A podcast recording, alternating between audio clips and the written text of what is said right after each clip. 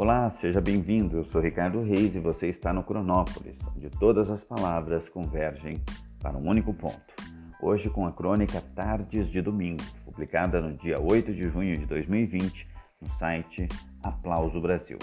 E começa assim: O ano passou. Nem acabou, mas já passou.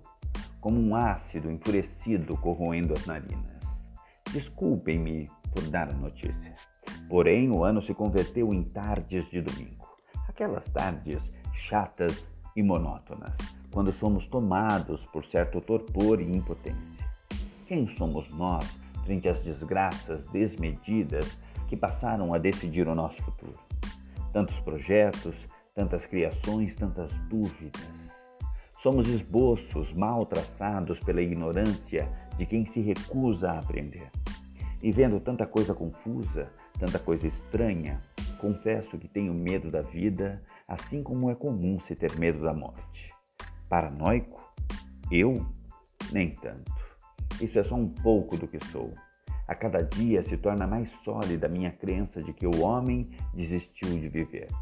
Melhor eu parar com esses pensamentos. Mas se paro, as lembranças me vêm à tona. Ah, com que gosto eu descia e subia a Rua Augusta, sem cessar. Os bares cheios, os cinemas cheios, as calçadas cheias, os LGBTs na ativa. O Waze não servia. O barato era se perder, era ser consumido pelos desejos. A Praça Roosevelt, quase à meia-noite.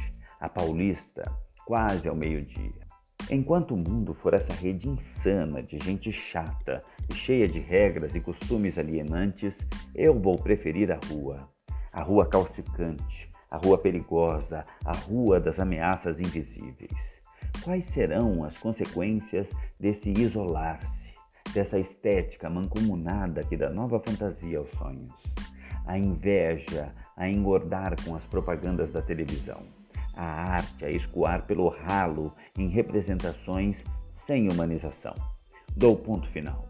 Risco do calendário o ano de 2020. É um ano perdido. Mas, aqui para nós, se estamos vivos e lendo esse texto, que mais poderíamos querer?